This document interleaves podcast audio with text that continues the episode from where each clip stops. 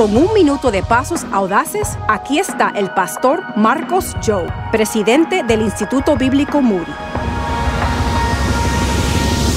Si hoy te encuentras con un corazón duro, un corazón que no ha escuchado la voz de Jesús por un tiempo, quiero animarte. Quizás el problema se halla no en que Dios no te está hablando, sino que la última vez que le escuchaste no le diste cuenta. En Hebreos el capítulo 3 nos dice, por lo cual, como dice el Espíritu Santo, si oís, oís su voz, no endurezcas tu corazón.